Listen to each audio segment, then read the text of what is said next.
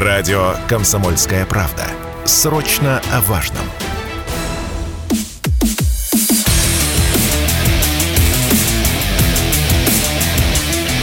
Программа с непримиримой позицией. Утренний Мардан.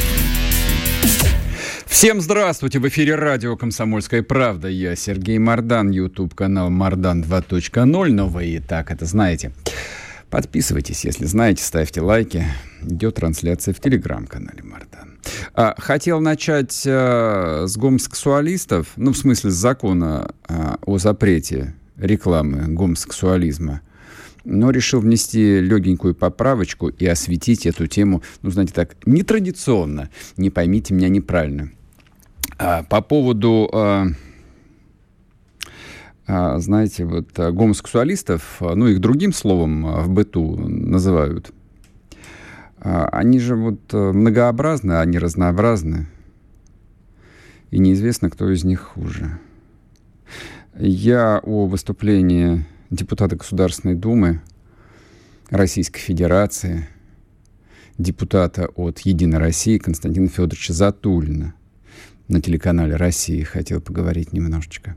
Ну, я как бы вот целиком полностью оставлю это вот э, внутри программы, не сейчас.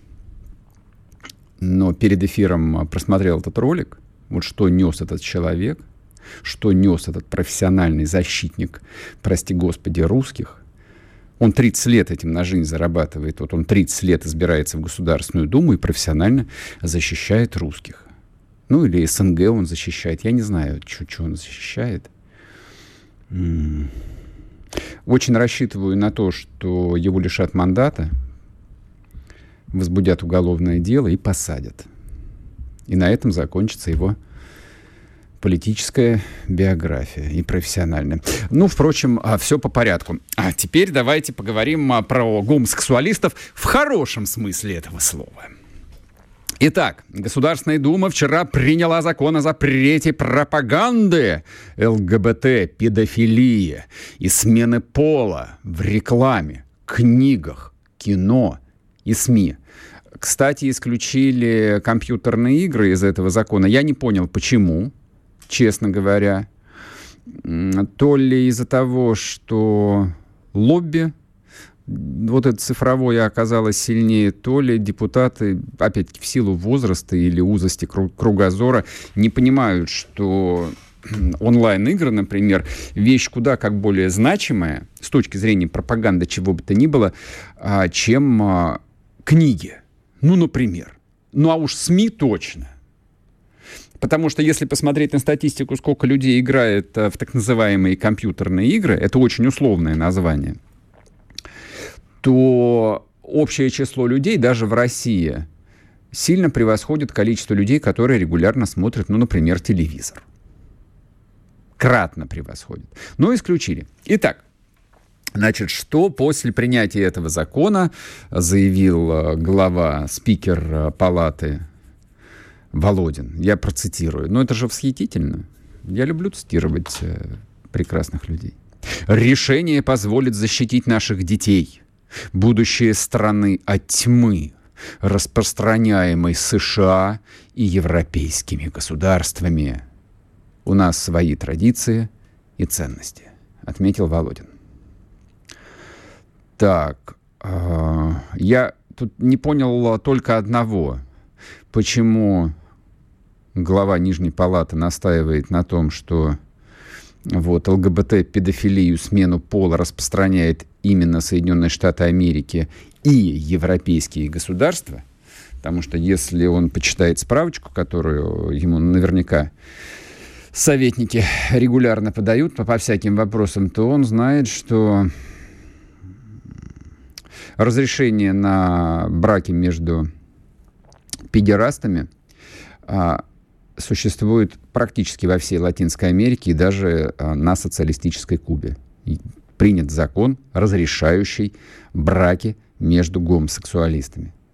То есть даже последний оплот социализма в западном полушарии пал значит, под давлением вот это вот э, лобби извращенцев.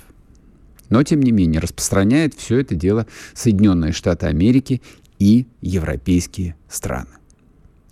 Но главное, что лично меня смущает в этом законе, то есть я, в общем и целом, э, за, мне нравится. Я вообще считаю, что вот чем жестче, тем лучше. А я вообще считаю, что идеальная форма правления для России это православная монархия. Правда, в этой православной монархии не будет места а, депутатам Государственной Думы. Я думаю, что большинство из них отправится на каторгу. Ну да ладно, это все фантазии. Меня смущает только одно, что Государственная Дума принимает законы, разумные вроде бы как, правильные, основополагающие, организующие жизнь российского общества, но для того, чтобы бороться с США. Законы не принимаются для того, чтобы бороться с США. Дорогие вы мои депутаты, дорогой товарищ Володин, законы, они вообще для другого.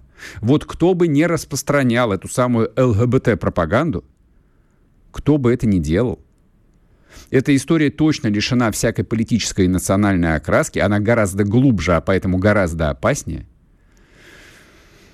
Мы э, живем своей жизнью, Россия живет своей жизнью, своей судьбой. Но это нам хотелось бы. Но это не так. Это не так. У меня вообще иногда складывается такое ощущение, что вот это вот поколение, к которому отношусь и я в том числе, оно настолько глубоко застряло а, в позднем Советском Союзе, который, причмокивая и а, непрерывно завидуя, смотрел на Запад, то есть это такая смесь любви, ненависти, зависти была. Вот пока это поколение не исчезнет к чертям собачьим, ничего хорошего нас не ждет. Вот меня, правда, иногда до отчаяния эта мысль доводит. Насколько это глубоко сидит в головах, казалось бы, взрослых, успешных, состоявшихся людей – ну откуда это все? А если это пропаганда, а если это бряцание словами, а если они действительно верят в то, что 150 миллионов граждан России нужно непрерывно кормить этим дерьмом под названием того, что против нас весь Запад, и вот мы вот этим самым боремся с США и победим их этим самым. Ну вы что, правда считаете, что мы все идиоты?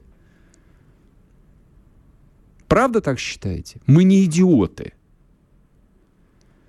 в массе своей, ну вообще, вот если посмотреть на статистику, Российская Федерация, несмотря на 30 лет приключившихся после 91 года, остается страной с очень высоким уровнем образования, с очень высоким уровнем образования, ну вот если сравнивать э, по среднему показателю в мире. Мы остаемся страной, которая по-прежнему довольно много читает – в которой много людей в принципе думающих.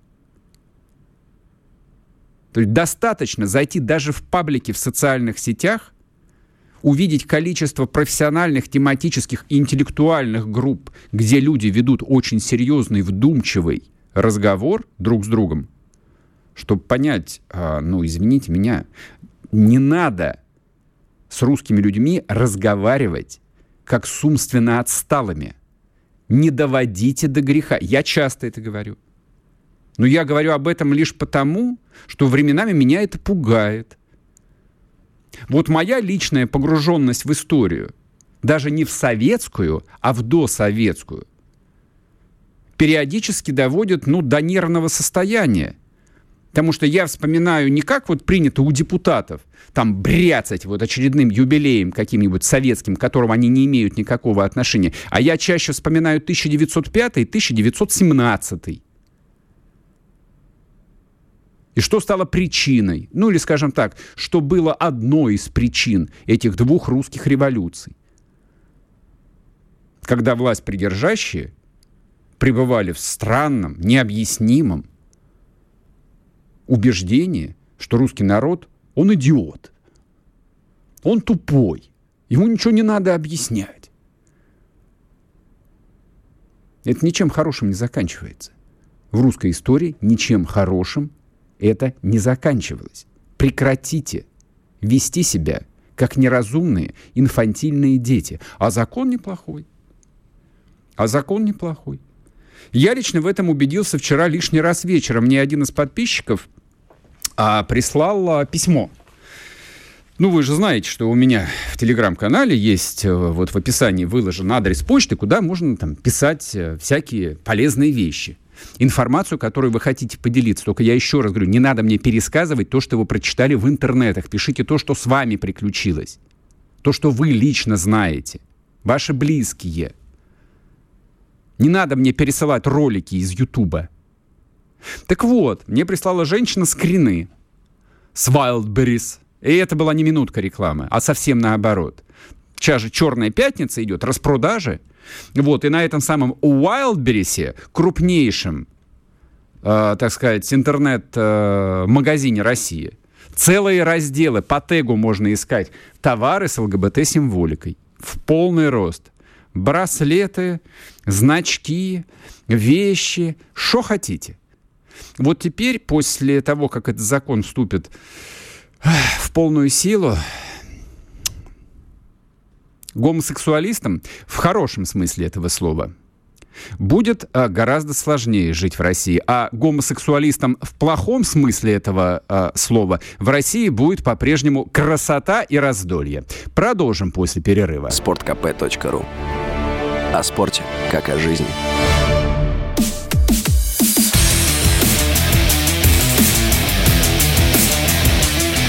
Программа с непримиримой позицией. Утренний Мардан.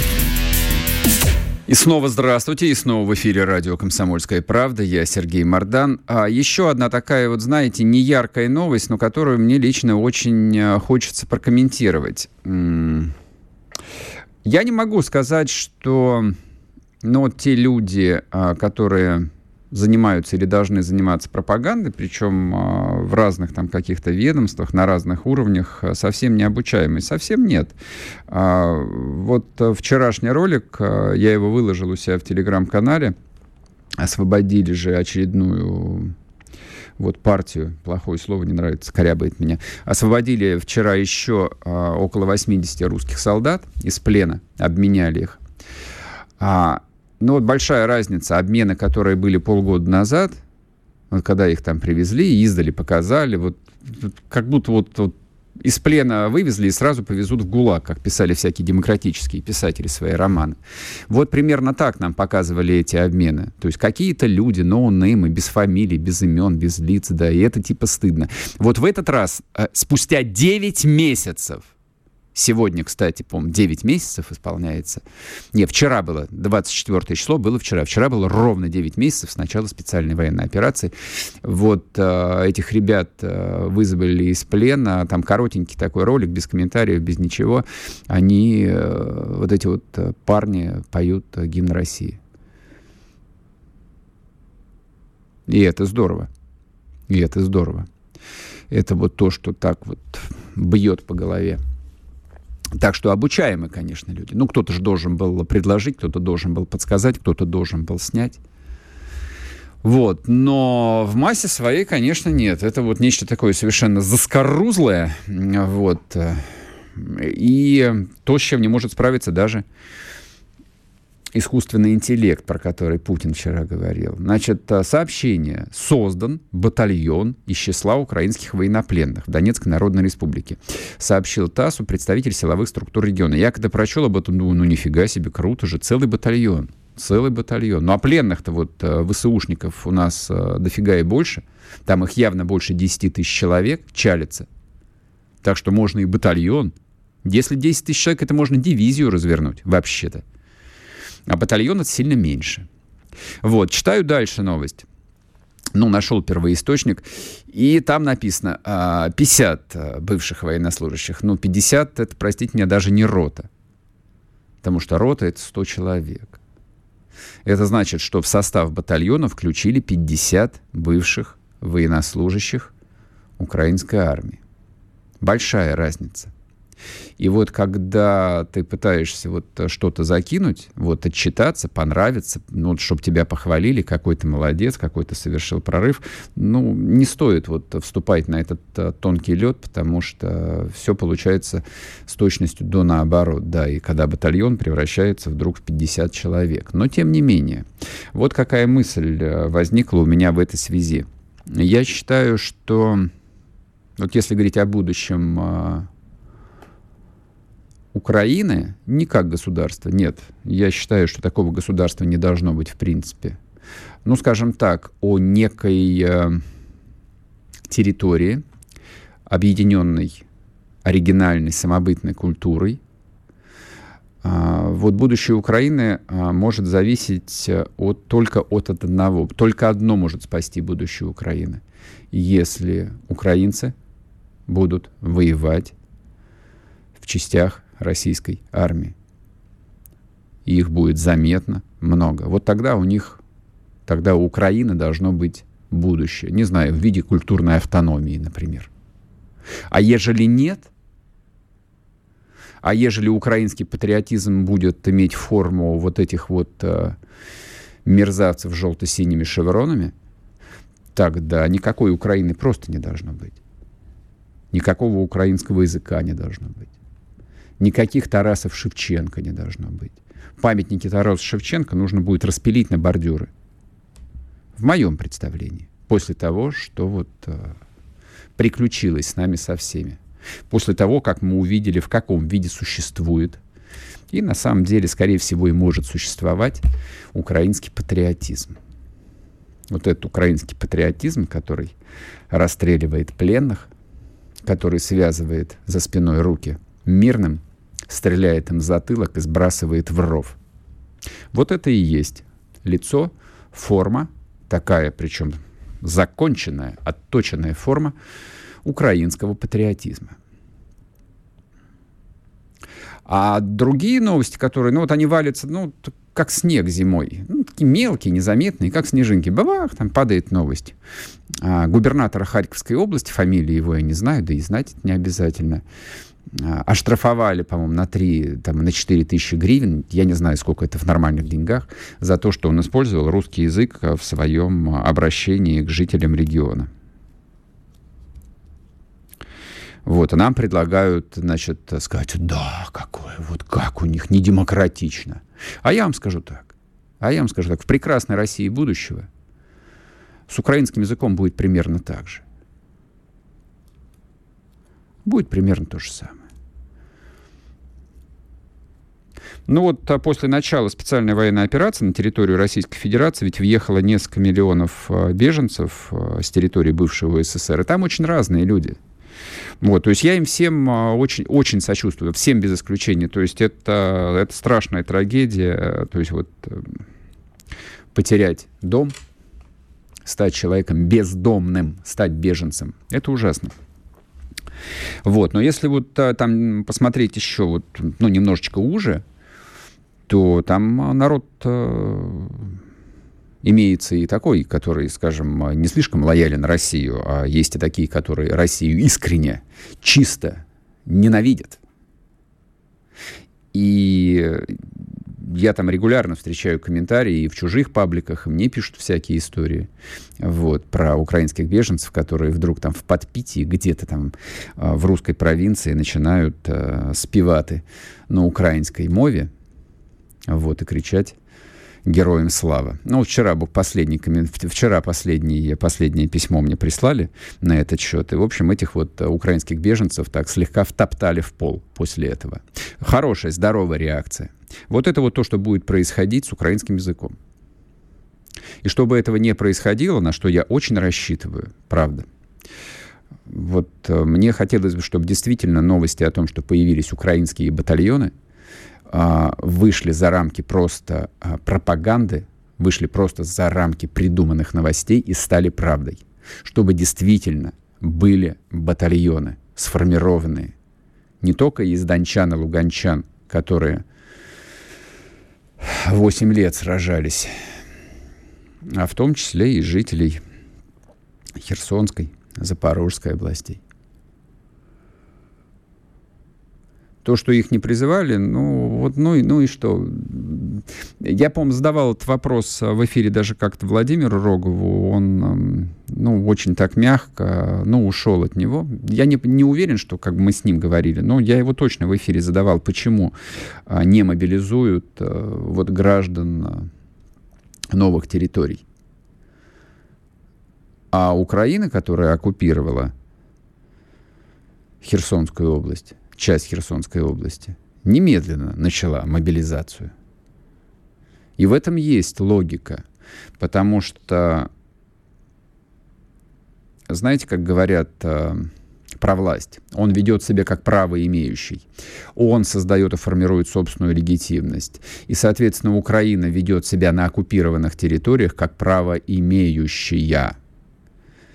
И это вот тоже такой немаловажный момент, который э, мы и упускали, и упускаем до сих пор, а так не должно быть. А так не должно быть. И вот эти самые украинские батальоны, про которые я говорю, которые нужно формировать, конечно же, не только из пленных. Вот вопрос вот э, давать пленным ВСУшникам оружие, он такой довольно спорный. Я, в общем, э, предпочел бы их э, на восстановление Мариуполя все же отправлять. Делать щебень. Максимум. Кувалдами. Вот. А люди, которые не заморали себя службой в украинской армии, должны служить в армии российской, как мне представляется. И тогда, да, и тогда Украина как территория, как э, народ, как культура, как язык имеет право на будущее. А пока это большой вопрос. Я знаю, что я иду по тонкому льду, вот, ну кто, кто-то же должен об этом сказать. Ну, пусть тогда я об этом скажу. А повторять мантры образца там, 1981 года, как будто мы делать вид, что мы по-прежнему живем а, в СССР, нет, к сожалению, мы не живем в СССР. К моему огромному сожалению, СССР кончился в 1991 году. Его разорвали на части. И в результате, да, мы имеем то, что имеем и повторять то, что было актуально и правильно тогда, сейчас это звучит э, не просто фальшиво, а звучит просто как какая-то чудовищная ложь. И вот в этой своей отвратительности, а ложь всегда отвратительна, то есть можно вызвать отторжение даже к самым, казалось бы, очевидным и правильным вещам. После перерыва продолжим, не уходите. Радио «Комсомольская правда». Мы быстрее телеграм-каналов.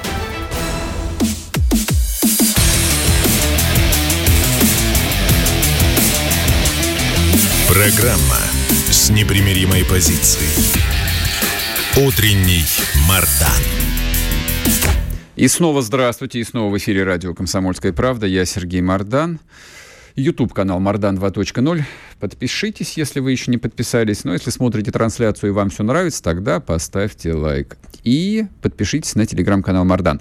Значит, вчера Путин э, проводил совещание с Координационным советом. Такая структура новая, структура не очень понятная. То есть, ну, вроде как про нее регулярно пишут, отчеты появляются, но а, вот э, там пресс-служба президентская же работает, а, и пресс-службы членов правительства работают. Там все нормально. Но, тем не менее, до конца не очень понятно. То есть появляется какое-то количество цитат, поручений, что за этим стоит, э, там, не знаю, там а, пинали кого-то на этом совещании, уволили кого-то после этого совещания, там, приказали арестовать кого-нибудь после заседания этого совета. Мы не знаем.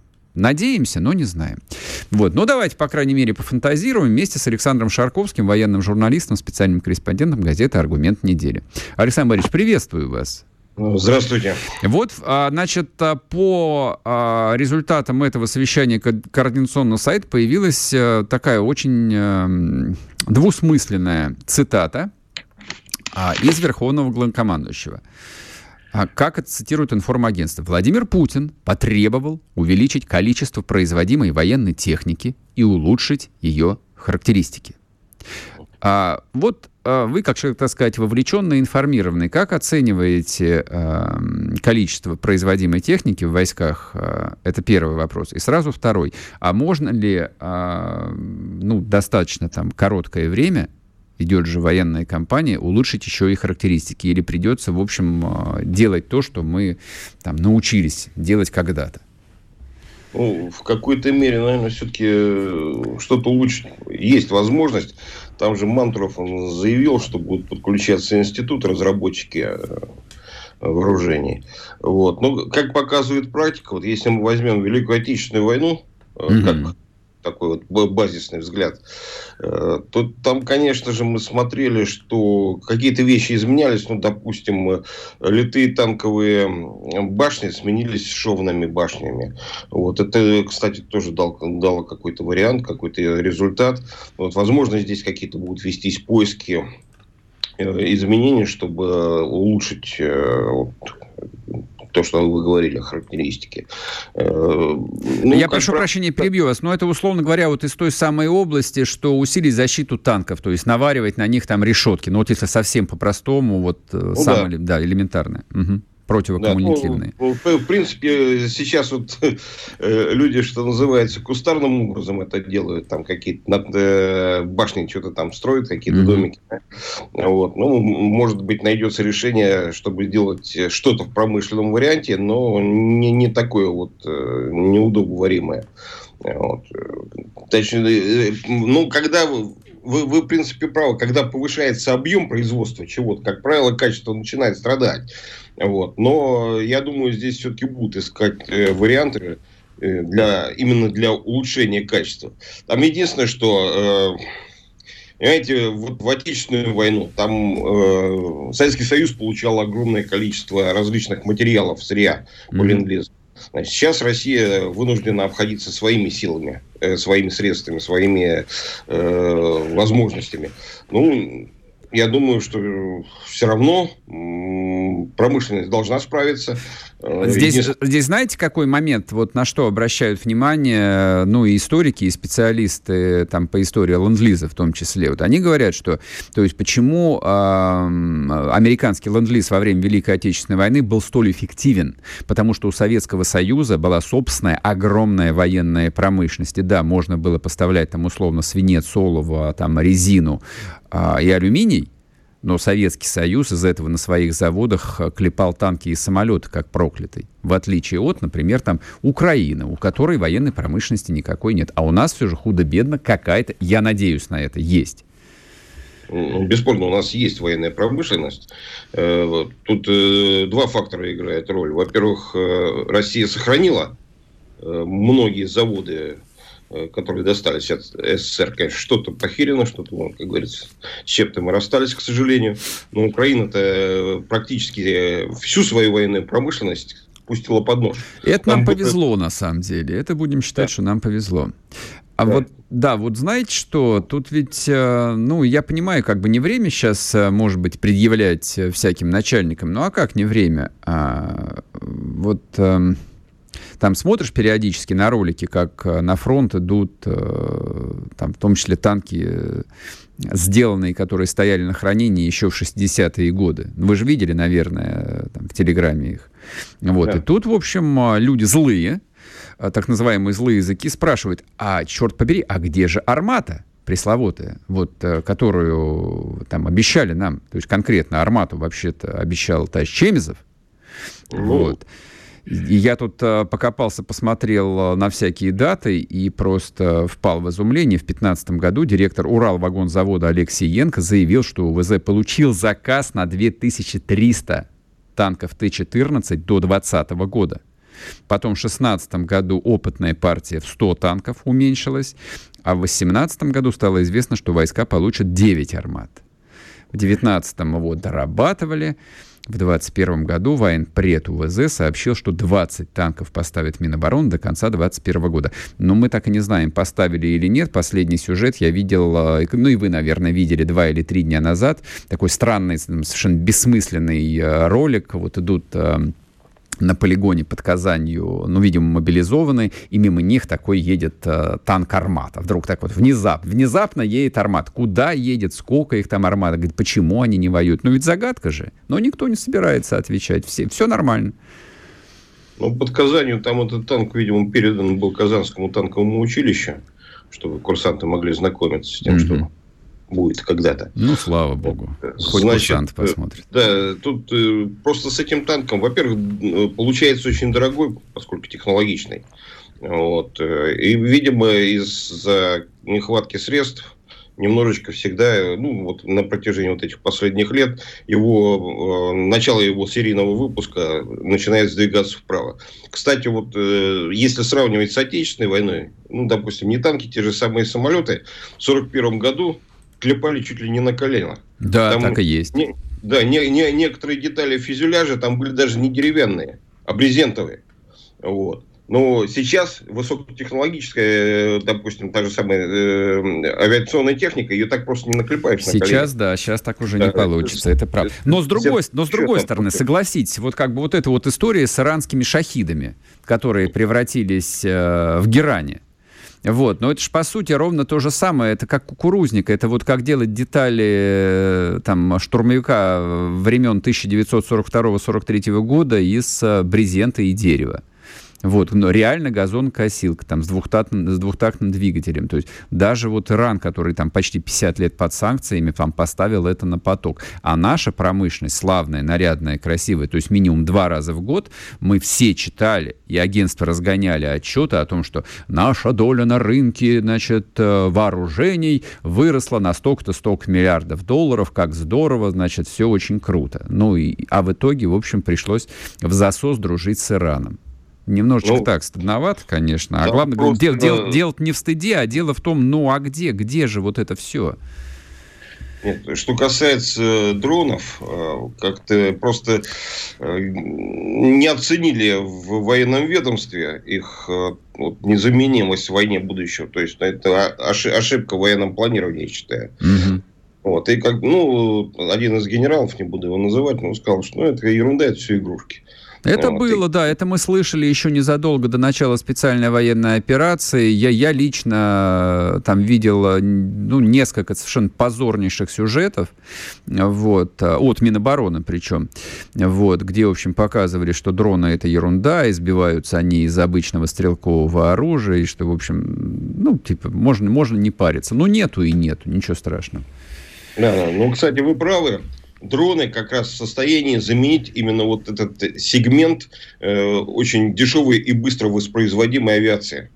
Mm-hmm. Как, какими были вот эти там э, истребители времен 41 года. А они нужны потому что потеря в авиации идет, и тем более дроны, они же не пилотируемые, то есть здесь есть как раз вот это вот рациональное зерно, э, что мы не теряем квалифицированных летчиков, квалифицированных пилотов, а на их подготовку-то времени идет больше, чем на изготовление да, самолета. Да, пилота, как в 41 году, не выучишь э, за два месяца, это правда, современного. Э, да, я просто хочу сказать, ну, есть еще неприятные вещи, к сожалению, э, связаны они с погибшими добровольцами. Как-то их оценивают очень странно. Вот мой однокашник по военному училищу погиб под Марфополем. Это недалеко от Гуляйполя. Э, и теперь э, начались какие-то заминки с выплатами вот тех, тех, тех денег, которые обещали. Угу. Доброволецем был, поэтому он э, вот, не может там что-то получить, не может что-то дополучить, хотя вроде бы как добровольцев э, э, признали. 20 секунд у нас. Угу. Да. да, и э, это Константин Покутнев. Вот э, проблемы с Ногинским военкоматом. Воевал он в отрядах «Барс». Э, то есть там одна из частей Южного военного округа, поскольку вот эти БАРС, э, это боевой... Александр, не, вы не успеете рассказать, мы уходим на новости. Радио «Комсомольская правда». Срочно о важном.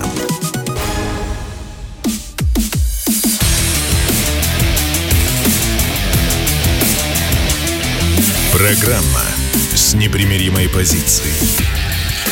Утренний Мардан. И снова здравствуйте, и снова в эфире радио «Комсомольская правда». Я Сергей Мардан. А если смотрите трансляцию на YouTube-канале Мардан 2.0, подписывайтесь, и будет вам польза и здоровье. Ну и, соответственно, подпишитесь на телеграм-канал Мардан. У меня была, правда, идея сегодня какое-нибудь голосование объявить, но пятница же все же. Ну, в общем, что-то не придумал я ничего увлекательного. Ну да ладно. В понедельник проведем голосование, пока у вас есть время. А я вчера говорил а, про потолок цен на нефть. Вот, а еще возникла история с потолком цен на газ. А, вот а, нам с вами повезло, к нам присоединится Александр Фролов, заместитель генерального директора Института национальной энергетики, и, так сказать, подведет сейчас итог всей этой э, странной истории. Но история подчеркиваю, для нас очень важный, потому что, друзья мои, а, для нас цена на нефть, это же вопрос, будет ли нам чем заправлять макарошки. Будет ли там только майонез или еще хватит на гуляшек какой-нибудь. Александр Сергеевич, здрасте. Прошу вас. Ну что, не получилось у мировой закулиса ввести потолок цен на нефть? Или мы рано радуемся еще договорятся? А, да нет, потолок цен будет введен 5 декабря. В любом случае в любом случае сейчас они спорят о том, какой именно потолок, на каком уровне его натянуть. Вот те, у кого в квартире есть натяжной потолок, должны понимать, насколько это важный спор, на какой же высоте его, его придется натягивать, сколько вы, так сказать, вот скрадете расстояние от настоящего потолка, какой в этой неловкой, но все же понятной аналогии mm-hmm. это рыночная цена на нефть. То есть потолок должен быть ниже рыночной цены, но а, тут стоит пояснить вот какую штуку. Сам по себе, сама по себе система э, предельных цен на нефть многими понимается неправильно. Вот я буквально вчера, а, так уж получилось, э, в одном эфире общался с э, гражданином Польши, с политологом из Польши, так, и он угу. на серьезе, ну, там, да, там был веселый разговор, конечно, и в прочее время такой разговор был бы веселый, а в наше неспокойное он был особенно веселый, невероятные остроты и все такое. Но речь не о том, а о том, что даже вот этот гражданин вроде как в эпицентре разговоров про, э, в эпицентре подготовки потолка цен находящийся, а, делал ошибку. Он полагал, что этот потолок э, необходим для рынка Европы, что это некий переходный период, что сейчас ведется потолок, и российская нефть будет на европейский рынок идти по той цене, которую Европейский Союз, которую Европейский Союз назначит. Но нет, этот потолок, он вообще не касается рынка Европы, он вообще не касается рынка США, он вообще не касается рынков западных стран. Ни Большой Семерки, ни Европейского Союза, за редкими исключениями. Эти исключения – это Япония, и э, сахалинская нефть, которую, э, которая добывается с участием э, японских компаний. И это ряд исключений в Европе, которые прописаны в шестом пакете санкций. Mm-hmm. То есть эмбарго, которое вводит США, ввели США, эмбарго, которое 5 декабря вводится Европейским Союзом, никуда не девается. Это эмбарго будет сохраняться. А потолок цен – это система, к которой предлагают присоединиться э, третьи страны, тех, кто хочет и дальше сотрудничать с Россией, но им предлагают, а вот смотрите, мол, мы вам предлагаем вот такую историю. Вы скажите России, покупаем, и дальше какая-то цифра по поводу цифры спора. А, что, мол, мы покупаем, мы будем у тебя, Россия, покупать вот по такой цене, которую нам а, продиктовали из Брюсселя и Вашингтона. А казалось бы, а что России помешает сказать, а, а я не продам? Mm-hmm. А тут наши, наши друзья из Европы и США объясняют следующим образом. А, Россия будет продавать по этой цене, потому что она тогда получит право пользоваться услугами европейских и американских компаний, которые осуществляют морскую перевозку. Примерно треть добываемой нами нефти, а, экспорт, точнее нефти и получаемых, получаемых из нее нефтепродуктов экспортируется морем.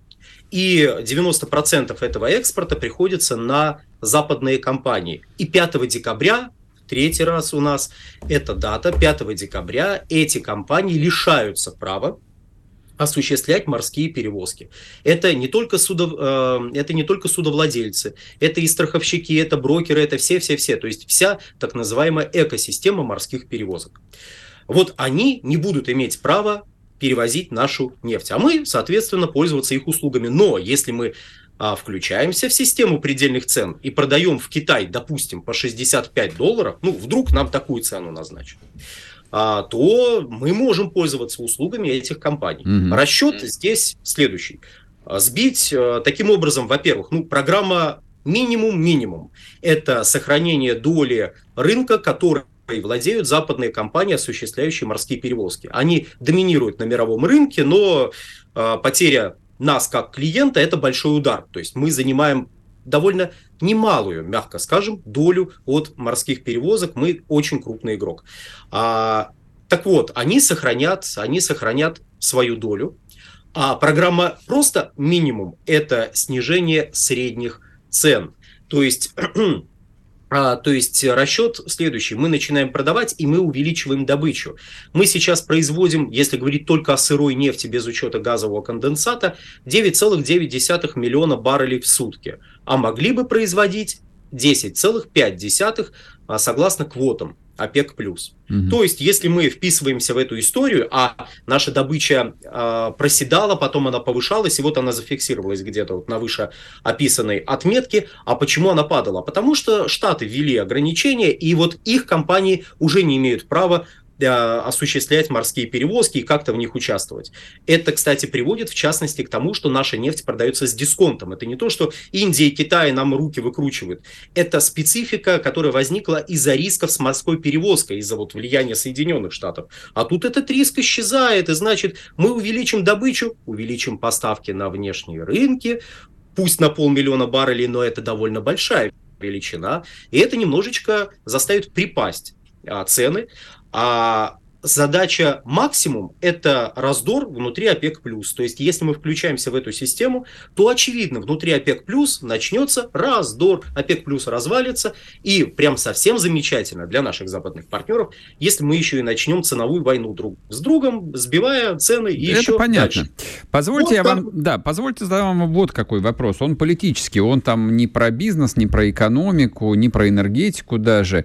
А, вот а, изначально же Россия сама себе выставила очень такие жесткие рамки. То есть несколько раз официальными лицами было произнесено, Россия не будет поставлять нефть странам, которые присоединятся открыто официально а, к ценовому коридору. Угу. Вот, ну вот э, для бизнеса это не очень здорово, ведь можно было бы, знаете, как э, рассуждают некоторые то есть коридор 65-70 долларов, да он вполне комфортный, да на самом деле примерно по этой цене там плюс-минус нефти продается, а вот мы там идиоты, значит, э, быканули и теперь э, сами себя загнали в угол, из которого непонятно как выходить, а вот давайте-ка мы отыграем как-нибудь назад. Вопрос политический. Как вы думаете, а придется вот а, включать заднюю и говорить, что нас неправильно поняли, или Россия пойдет на принцип?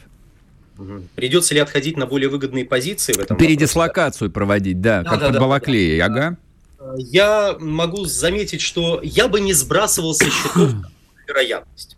А это не означает, что это наиболее вероятный сценарий, но давайте держать в уме, что сама система создана таким образом, чтобы западной аудитории продать ее как страшное наказание России, потому что Россия будет терять на каждом отдельно взятом барреле. Но в действительности она сформирована таким образом, ну, кроме Польши. Польша не понимает, мне кажется, это, это идея и предлагает 30 долларов назначить. А люди, понимающие, говорят 65-70. Вы что, вы что? Россия же не согласится, если 30. Она нас пошлет, и нам придется идти. Вот, 65-70. Если 65-70, то это выгодно. Это а, чисто бухгалтерски, это очень-очень выгодно. То есть мы, увеличив поставки по этой более низкой цене, ага. получим больше денег. А, но, э, к счастью, наверное, давайте так сформулируем, к счастью, во-первых, большая часть нефти, которая шла в Европу, уже пере... нефти и нефтепродуктов, уже переориентируются на другие рынки, то есть под ударом находится сейчас порядка 1,2 миллиона баррелей в сутки, и часть этого объема тоже можно будет перекинуть на другие рынки. Притом а, показатели декабря не будут достаточно адекватными для оценки того, насколько удалось перекинуть, потому что если вы нефть в Европу отправляете морем 5 декабря, то это можно. До 5 декабря, до, до 12 часов 1 минуты по среднему восточному времени, это вот как в Штатах считают, ну, желающие могут посмотреть, сколько это по Гринвичу, сколько по Москве и оценить. Короче говоря, до 5 декабря еще нефть эту можно отправить, она может еще по морю, океану идти до 19 января, и вот скорее показатели статистика 19 января будет более для нас адекватна. Но под ударом, в общем, некие объемы находятся. Часть из них, очевидно, не удастся перебросить на другие рынки. Угу. Более того, даже лояльно относящиеся к нам и оптимистично даже относящиеся к нашим перспективам, ОПЕК э, прогнозирует некоторое снижение добычи в следующем году, но это снижение относительно... 15 относительно, секунд у нас. Угу. Оно относительно безболезненное. И, к счастью, у нас государство контролирует основную часть нефтедобычи, и наиболее важные нефтекомпании более чем прислушиваются к мнению государства. И тут уже вопрос государства, что ему важнее, стратегические задачи, которые стоят перед нами, или бухгалтерские задачи. Надеюсь, что первое. Спасибо вам большое, очень верный вывод. Александр Фролов был с нами. Радио «Комсомольская правда». Мы быстрее телеграм-каналов.